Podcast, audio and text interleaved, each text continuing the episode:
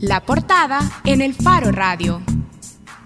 En AES llevamos luz para la conservación del medio ambiente. Desde 2010, nuestras oficinas comerciales son centros de reciclaje de papel. A la fecha hemos reciclado cerca de 280 mil libras de papel y hemos donado las ganancias a programas de conservación ambiental. En AES llevamos luz por todo El Salvador para que tu vida brille todos los días. CAES, CLESA, EEO, DEUSEM, Luz para El Salvador. Para el cumplimiento del régimen especial penitenciario, del Centro Penal de Zacatecoluca. Estas, como podemos ver, no tienen un sistema de barrotes, tienen una plancha de acero que no permite la visibilidad hacia el exterior. En estas vamos a conducir a todos aquellos sujetos que hayan participado en hechos contra miembros de la Policía Nacional Civil, de la Fuerza Armada de El Salvador o de cualquier otra de las instituciones de seguridad. Estas únicamente cuentan con dos rejillas. La primera es para permitir visibilidad hacia el interior. Y la segunda, para poder introducir los alimentos, medicamentos o cualquier otra situación. En su interior, sus dimensiones son de 2.5 metros de ancho por 4 metros de, de largo. Sus paredes son de concreto, el café es también de concreto, únicamente cuenta con un baño y no tiene iluminación natural ni artificial, tampoco ventilación.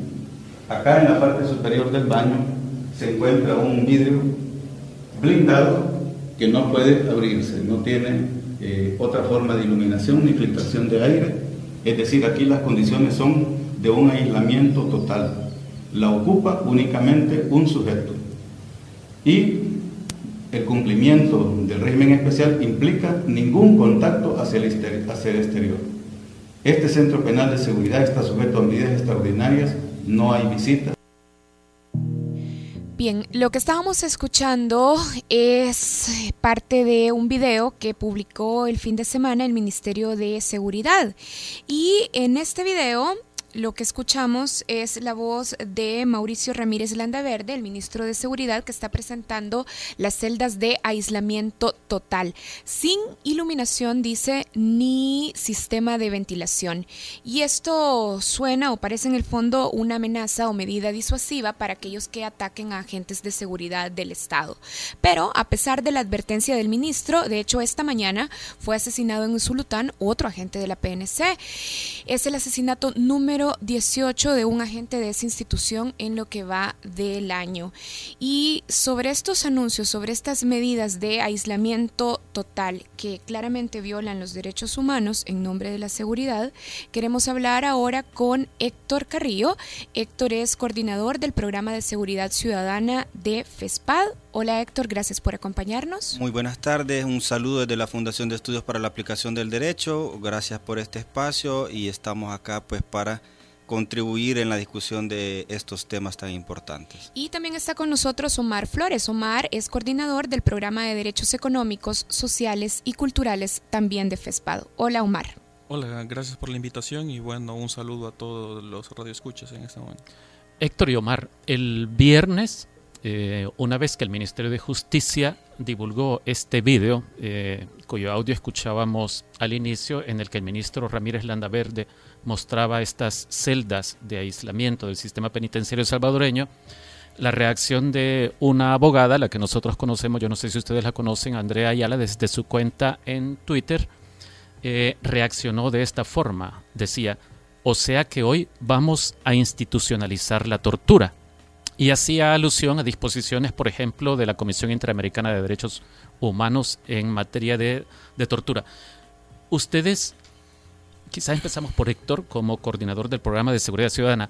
Héctor, ¿cuál es tu evaluación sobre lo que dice eh, ese video divulgado por el Ministerio de Justicia el viernes? ¿Coincidís con Andrea en que el ministro puede estar anunciando o jactándose, digamos, de la institucionalización de la tortura. ¿Tiene que ver con tortura esas condiciones de aislamiento que el ministro describe en ese video?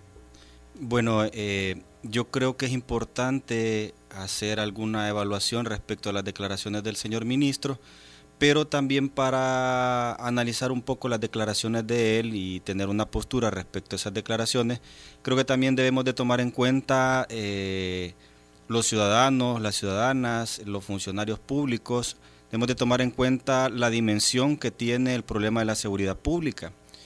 Eh, no podemos solo estar viendo el fenómeno, los efectos del fenómeno, eh, sino que tenemos que analizar cuál es la causa de la situación que atraviesa El Salvador porque si solo nos ponemos a ver eh, la situación actual, podemos perder la brújula y a la larga no resolver el problema.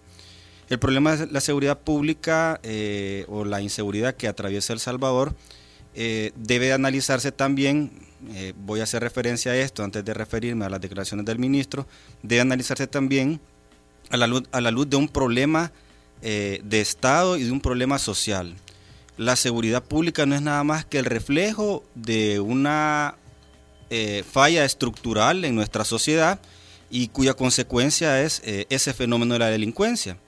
La delincuencia tiene eh, raíces estructurales, ¿no? tiene raíces en la falta de oportunidades de carácter económico. Pero, pero, eso parece que está bastante discutido en muchos foros, múltiples, veces, múltiples veces, posiblemente incluso alguno de ustedes ya lo ha expresado en este programa. Yo, yo diría, Héctor, que tratemos de concentrarnos en lo que nos dice esto porque es lo novedoso, es como el ingrediente nuevo que hemos visto de la gestión del Estado respecto del problema de seguridad ciudadana que tenemos. Hago referencia a, la dimensión del problema de seguridad pública en razón de llegar al marco constitucional que justamente nos va a permitir evaluar las eh, declaraciones del señor ministro decía que este problema tiene causas estructurales, tiene raíces económicas, culturales, a diario la juventud se ve borbandeada por una serie de antivalores por todos los medios de comunicación. Y entonces todo eso ha llevado a esta situación, por eso hacía referencia a la dimensión que debe de dársele la ciudadanía para poder evaluar las declaraciones del señor ministro, porque si no, si nos vamos solo al hecho de evaluar eh, cómo nos sentimos a partir de la, de la crisis de la seguridad pública, podríamos caer en razonamientos equivocados hacía referencia a esa dimensión económica, cultural, política también que tiene el problema de la inseguridad, porque nuestra constitución, eh, no es necesario irse ni siquiera al marco internacional, sino que nuestra constitución eh, moldea perfectamente cuál debe ser la lógica del sistema penitenciario y de la seguridad pública. Eh, si bien es cierto, pareciera que el señor ministro pretende mandar un, un mensaje yo tengo una impresión sobre lo que él ha hecho, pero si bien pretende mandar un mensaje, ah, vale aclarar de que el sistema penal, eh, en el caso de las normas penales, juegan esa función de advertir al ciudadano sobre las posibles consecuencias de cometer un ilícito. Y las consecuencias están contempladas en el Código Penal. Esa es la, lo que se denomina como prevención general del derecho penal. No le corresponde a un funcionario eh, estar advirtiendo las posibles consecuencias, están plasmadas y tienen una consecuencia. Pero la misma constitución de la República, al referirse, por ejemplo, a, al, tipo de penas que se pueden imponer a las personas que han cometido delitos, en su artículo 27, dice se prohíbe prisión por deudas, las penas perpetuas, las infamantes, las proscriptivas y toda especie de tormento. Ahí es expresa la Constitución y sigue el artículo 27, dice el Estado organizará los centros penitenciarios con objeto de corregir a los delincuentes, educarlos y formarles hábitos de trabajo, procurando su readaptación y la prevención de los delitos. ¿Por qué es importante esta disposición constitucional y es importante tener en cuenta el contexto eh, económico, social y político de la crisis de, seguridad pública? Porque eh, si vemos a la luz de esto, eh, de la Constitución y de la necesidad de respetarla, vemos cuál debe ser la lógica que debe tener un sistema penal.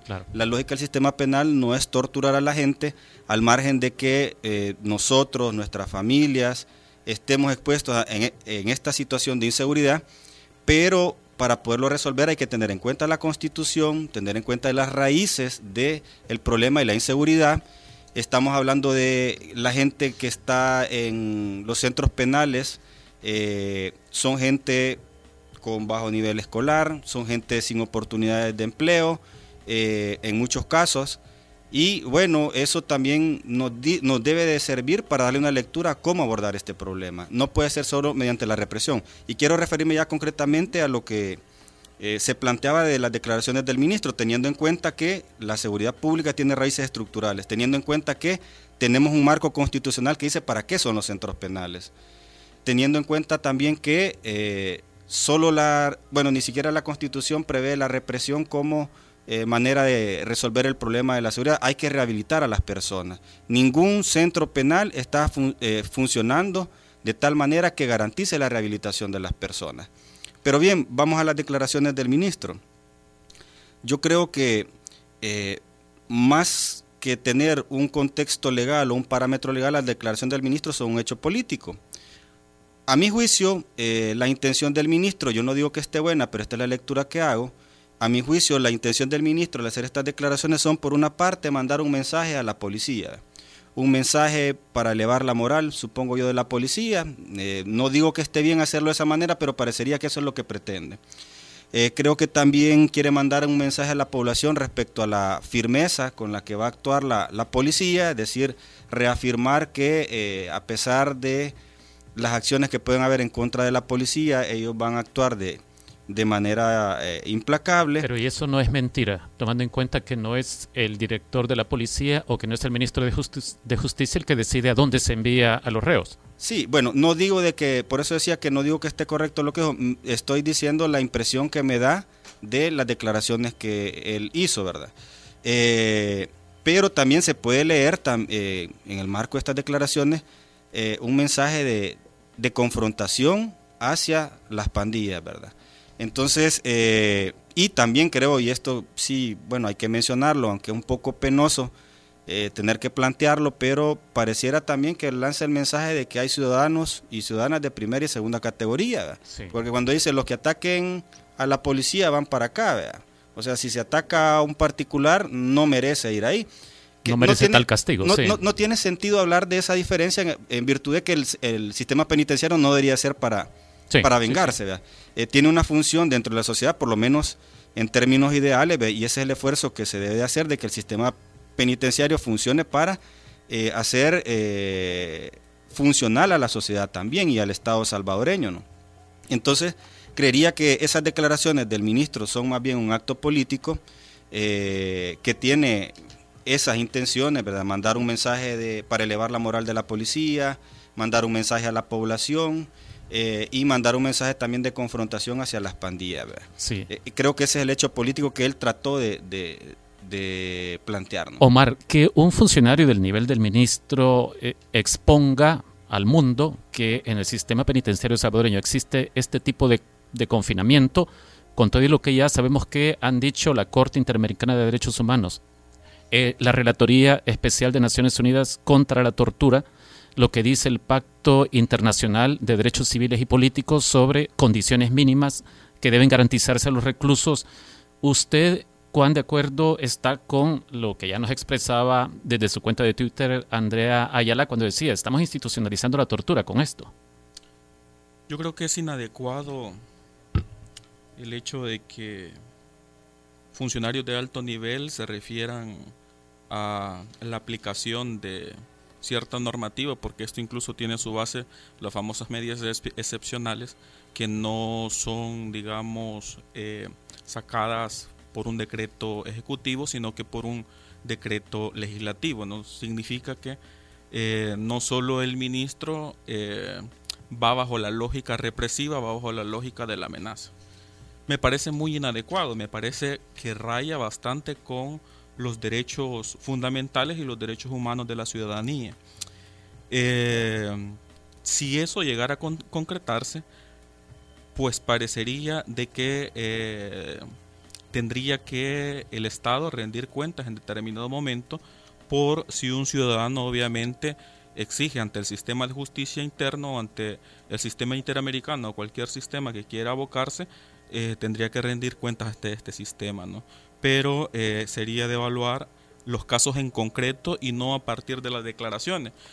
De manera coyuntural se ha levantado como esa avalancha en contra de las pandillas y esas declaraciones están dadas en ese marco, no solo por el ministro como ya lo refería. Y es que esto hay que entenderlo como un fenómeno político como lo refería Héctor, y de demostración de fuerza incluso, ¿no? Eh, no estoy diciendo que eso sea correcto. Si ustedes se recuerdan, después de la famosa, la, denominada tregua entre maras y pandillas, o sea, hubo un alza en los homicidios, ¿no? Muy grande. Para el 2014 se registraban alrededor de 67 homicidios por cada 100.000 habitantes. En el 2015 eso sobrepasó, excedió, llegó a 102, 102 homicidios, 102.9 homicidios por cada 100.000 habitantes. En el 2016, cuando inician las medidas excepcionales, ¿sí? eso incluso baja, si ustedes se fijan. Baja a 90 y 98, si mal no recuerdo, 98 homicidios por cada 100.000 habitantes. Entonces es una demostración de fuerza. Si ustedes se fijan en un, ante el fracaso de un fenómeno social, ¿sí? se da una escalada de violencia, ahora surge el Estado con medidas represivas que ya teníamos la experiencia de que son ineficaces, eh, pues con, otra, con, ese tipo de medidas. ¿no? Pero me parecería que son inadecuadas viniendo de funcionarios de tan alto nivel, no solo el ministro, sino que diputados de las distintas fracciones legislativas. Héctor, en, en, en, tu intervención anterior decías que es un error que considerar que el sistema penitenciario debe ser para vengarse. Eh, aunque muchas muchas personas eh, en la sociedad lo consideran así. Me recuerdo, por ejemplo, datos de la encuesta de la UCA, la última encuesta de la UCA sobre actuación de la policía, en la que también mencionaban que más o menos tres de cada cuatro salvadoreños están de acuerdo en prácticas extralegales de la policía como tortura para obtener información. Y cuando uno dice estas cosas, en el faro nos pasa muy seguido, nos dicen que somos defensores de pandilleros. De hecho, alguien eh, interactuando con el programa nos tuiteaba eso hace unos minutos. Ronald Bachata decía, la pena de muerte es la solución a este mal. Los derechos humanos deben quedarse al margen, solo estorban. ¿Cómo, eh, eh, ¿cómo se concilia esta visión? ¿O esa, esa visión es, es, efectiva de verdad? Si elimináramos los derechos humanos de los reos, ¿eso repercutiría en una mejor situación de seguridad para los que no estamos en cárceles? Bueno, eh, quizás hacer una afirmación un poco fuerte y que si no, eh, que puede ser malentendida, ¿no? Eh, pero yo considero de que llegar al punto de creer de que las penas deben de ser un castigo y llegar a este punto desde funcionarios del Estado es un acto de irresponsabilidad, por decirlo de una buena manera, en el sentido de que estamos obviando la responsabilidad estatal y social de esta crisis. Eh, y apreciaciones, bueno, si en funcionarios encontramos apreciaciones así, es natural también encontrarlas en, los ciudadanos y tal vez como un reflejo a la, o una reacción a la desesperación que puede causar la, el tema de la seguridad pública. Pero ¿y ustedes cómo perdón Héctor que le interrumpí ¿cómo contestan a, a, los ciudadanos que tienen esta sensación, por ejemplo, que la pena de muerte sería una medida efectiva, como decía Nelson, para mejorar las condiciones de seguridad pública? Bueno, que esa en realidad no es la solución, no es la solución aquí ni lo ha sido en ninguna parte del mundo. En ninguna parte del mundo matar a las personas ha servido para eh, evitar eh, que existan hechos delictivos. La única solución que puede haber eh, ante esta situación, obviamente tiene que haber una parte represiva, ¿verdad? Y está contemplada también que implica capturar, procesar a las personas que cometen ilícitos. Pero sobre todo lo que va a resolver este problema son aspectos más de índole cultural, de índole económico también. Hay que darle educación a la población, hay que darle también trabajo a la población, hay que darle conciencia jurídica a todo ciudadano y ciudadana. Eh, si alguien propone, mire, matemos a todas estas personas, bueno, puede ser de que eso eh, elimine a las personas que en este momento están en esa situación, pero no elimina aquellos factores que están llevando a la gente a cometer actos ilícitos, están llevando a la gente a pertenecer a pandillas, eh, están llevando, están propiciando crimen organizado, porque las pandillas no son el único factor de eh, inseguridad pública, ¿no? Entonces, eh, eso realmente no es una solución. Bien, tenemos una llamada, de hecho, Ronald, que nos enviaba ese tweet, está al aire. Ronald, adelante. Hola, ¿qué tal? Buenas tardes. Hola, Ronald. Gracias por llamarnos. Gracias. Quiero hacer una pregunta eh, al panelista. Veo yo quizás en medio de todos los, eh, los ejemplos que hay en los diferentes países y quiero ser específico. ¿Considera usted que la pena de muerte debería volver a ser implementada como un mecanismo para todas aquellas personas que no quieran reinsertarse, que no quieran cambiar? No solo estoy hablando del problema social de las pandillas, estamos hablando también de personas naturales que hacen crímenes, pues. aquí el, el delincuente es parejo tanto delincuente, persona natural y, jurídico, político, lo que sea. Ronald, sí, Ronald, creo que nuestros invitados ya estaban respondiendo justo a ese punto. Sí, pero, eh, eh, pero en sí, ¿qué piensa él acerca? Si, si tiene que ser volver implementada, porque el señor Gallegos, él dice que el, diputado que sí está de acuerdo con la pena de muerte, pero no la implementa. Entonces, consideramos en, en sí que, que sí, o eh, la respuesta es sí, porque él, está dándole vueltas al asunto, pero no dice sí yo considero que sí tiene que ser implementada la pena de muerte. A eso es lo que me refiero. Muchas gracias. Ok. Omar alcanzó a escuchar la, lo que planteaba Ronald. Sí. Bueno, eh, pues es parte de la expresión de la ciudadanía en tratar de solventar los problemas sociales de forma inmediata la dificultad que a veces tenemos que tener en el análisis es de que no debemos de darle una salida militar o una salida policial a un problema social. ¿no? Ese es el análisis eh, que debemos de darle. Para responderle de forma concreta, para satisfacerle al, radio escucha, es que no, no estamos de acuerdo que simplemente la, la pena de muerte de manera general. En nuestro sistema... Héctor ya decía que no, que no ha funcionado. Donde... En nuestro sistema normativo jurídico en la Constitución sí es permitida para eh, delitos militares, pero en el sistema penal común no. Ahí está, eh, eh, no está regulada y obviamente está prohibida.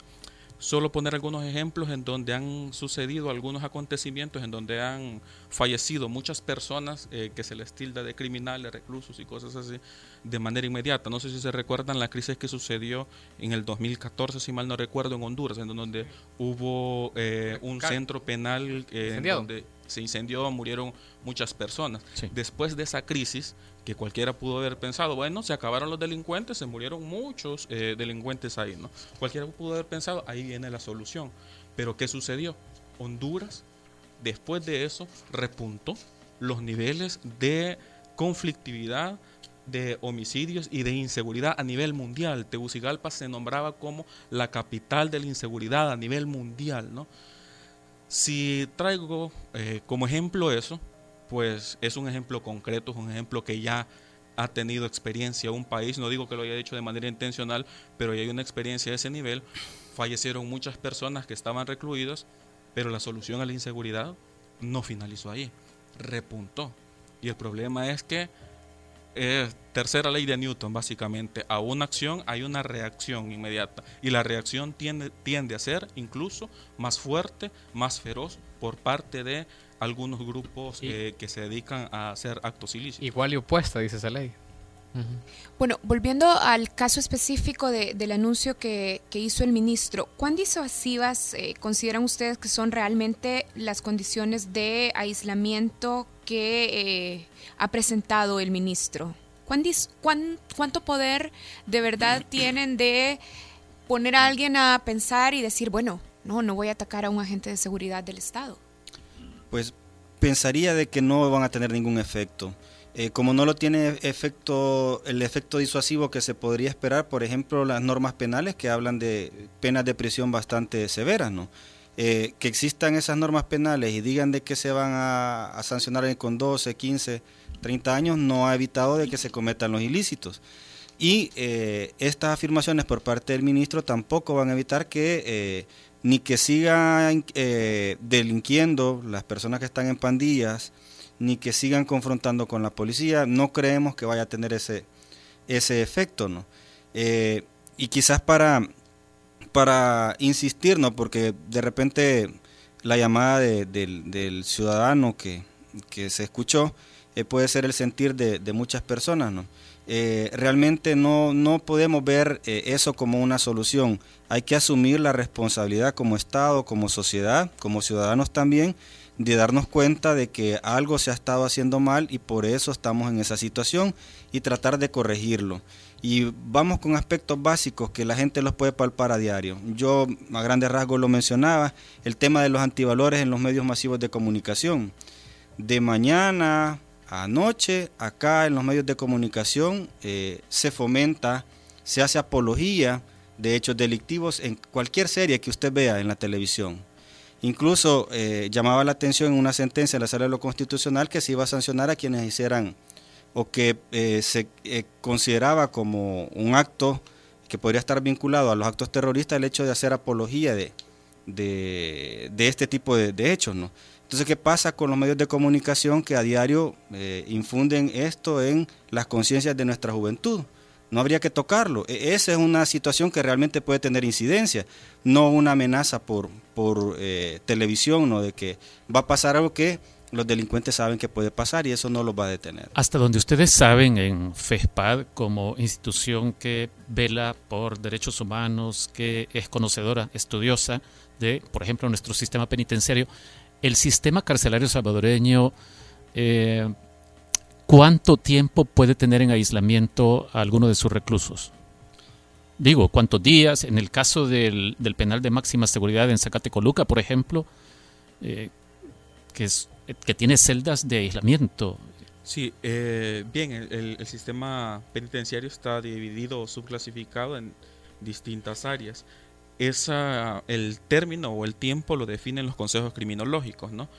Eh, obviamente a partir de algunos parámetros y a partir de algún comportamiento que los internos puedan ir teniendo. Sí. Sin embargo, quisiera referirme a hacer un poco... Pero, pero ¿saben ustedes eh, qué periodos eh, se prescriben de, aislamiento para Ahorita con las reclusos salvadoreños? ¿sí? Con las medidas excepcionales esos plazos están suspendidos. o sea que es indefinido. Una, no es indefinido porque las medidas excepcionales están aprobadas para un año. Entonces, concluidas las medidas excepcionales, concluiría también esa facultad discrecional de conservar a, un interno dentro de un penal de máxima seguridad. Así que no es tan indefinido, por lo menos, si se hace el análisis desde las medidas excepcionales. Es que estoy pensando en esto. La Relatoría de Naciones Unidas eh, contra la Tortura, allá por 2011-2012, resolvió que más de 15 días en aislamiento puede producir daños psicológicos irreversibles. Un par de años más tarde, la Corte Interamericana de Derechos Humanos concluyó lo mismo y de hecho se apoyó en los estudios científicos sobre esto que habían llevado a la Relatoría de Naciones Unidas a, decir no se debería permitir más de 15 días de aislamiento en ninguna cárcel del mundo. Sí. Por eso le preguntaba yo si, si tienen alguna idea para que nos ilustren sobre eso. Sí, de eso, de manera particular y haciendo eh, las valoraciones que hacía, eh, pues nosotros creemos que constantemente en los centros penales son violados los derechos humanos. Tenemos un sistema penitenciario que tiene capacidad instalada alrededor de 8.000 personas. Y en ese sistema penitenciario conviven alrededor de casi 35 mil. Para el año pasado eran 35 mil internos. ¿Qué significa eso? Que el sistema penitenciario está desbordado, está colapsado. No se garantizan derecho a la salud, salud, derecho a la salud, educación, reinserción no solo con eh, las restricciones en el ámbito del desplazamiento que puedan tener los internos, que es a lo que usted se refería, sino que muchos derechos fundamentales, derechos humanos están siendo transgredidos ahí. Y es por eso que nosotros hablábamos un poco de el, modelo que están adoptando los gobiernos, que es estrictamente represivo. Con estos modelos represivos está creciendo exageradamente la población penitenciaria, ¿no? Dentro de Centroamérica somos el país con mayor nivel de hacinamiento. ¿sí? Mayor nivel de hacinamiento, le sigue Honduras, ¿no? Pero eso es preocupante, es preocupante. Y no solo con el tema del desplazamiento interno de los reos, que sí tiene que ver con eh, algunos elementos de tortura, ¿sí? Eh, en determinado momento puedan afectar al interno. Pero eh, el problema es más grave. El problema no solo es el desplazamiento. El problema tiene que ver con todos los derechos humanos de las personas eh, recluidas. ¿no? Recordemos que a estas personas solo se les restringe los derechos civiles, perdón, los derechos políticos. Pero las demás eh, cantidad de derechos fundamentales que reconoce la Constitución y los tratados internacionales continúan vigentes. Recordemos lo que dice el último inciso del artículo 27 de la Constitución, que está prohibido cualquier tipo de tormento. Eh, el sistema carcelario salvadoreño en la práctica inflige tormento a algunos de sus reclusos.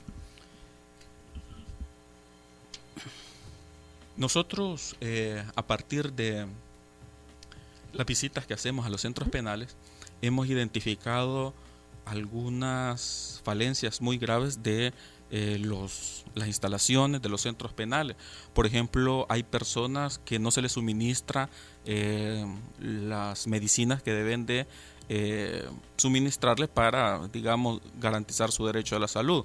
Hay dificultades para trasladar a las personas cuando tienen crisis de salud hacia los centros hospitalarios. Entonces, eso en alguna medida que no solo tiene problema este sistema penitenciario salvadoreño, sino que a nivel centroamericano eso es un problema, eso constituye muy fuertes violaciones a los derechos humanos. O sea, implican estas restricciones a derechos implicarían tortura, tal y como lo prohíbe la Constitución. Creo que incluso el, bueno, ya Omar mencionaba cómo está estructurado el, el, el sistema penal, ¿no? Eh, los centros de reclusión eh, solo el hecho de que tenemos una sobre, sobrepoblación de más de 27 mil personas nos puede llevar a ese concepto de, que hay una especie de tormento para las personas privadas de libertad, sin duda. ¿no?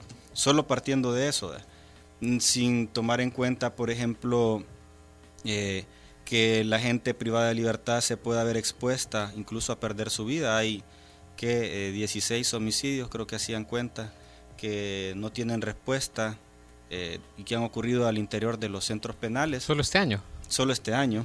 Entonces, eh, bueno, sin duda alguna, no es un lugar que permita o que esté eh, dándole contenido material a lo que la Constitución establece en su artículo 27. ¿no?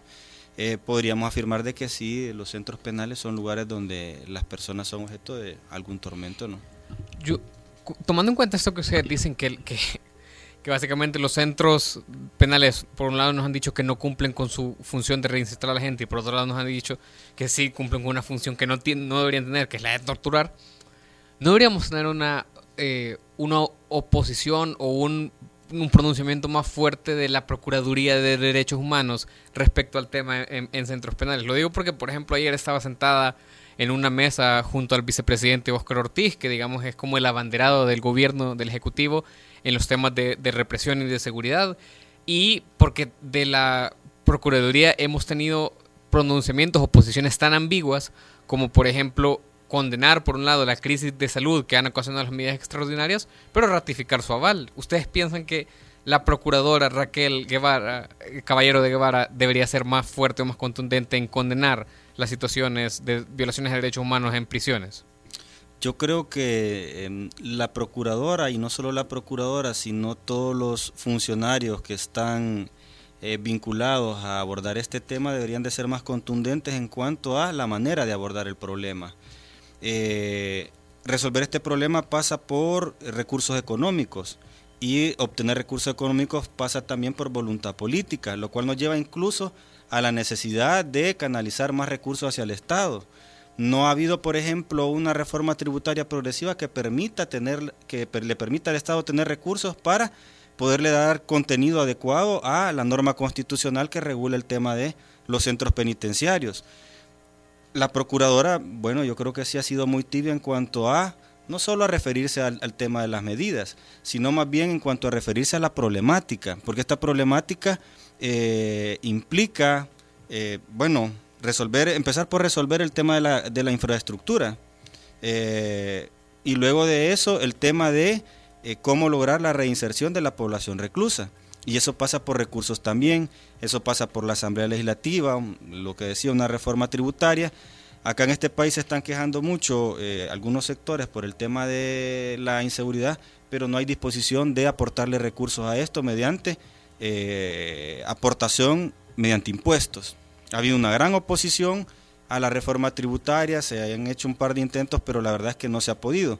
Ahí está el Estado a punto de colapsar por la crisis provocada por el sistema de pensiones y tampoco a eso no se le da una solución eh, que de verdad anteponga los intereses del país.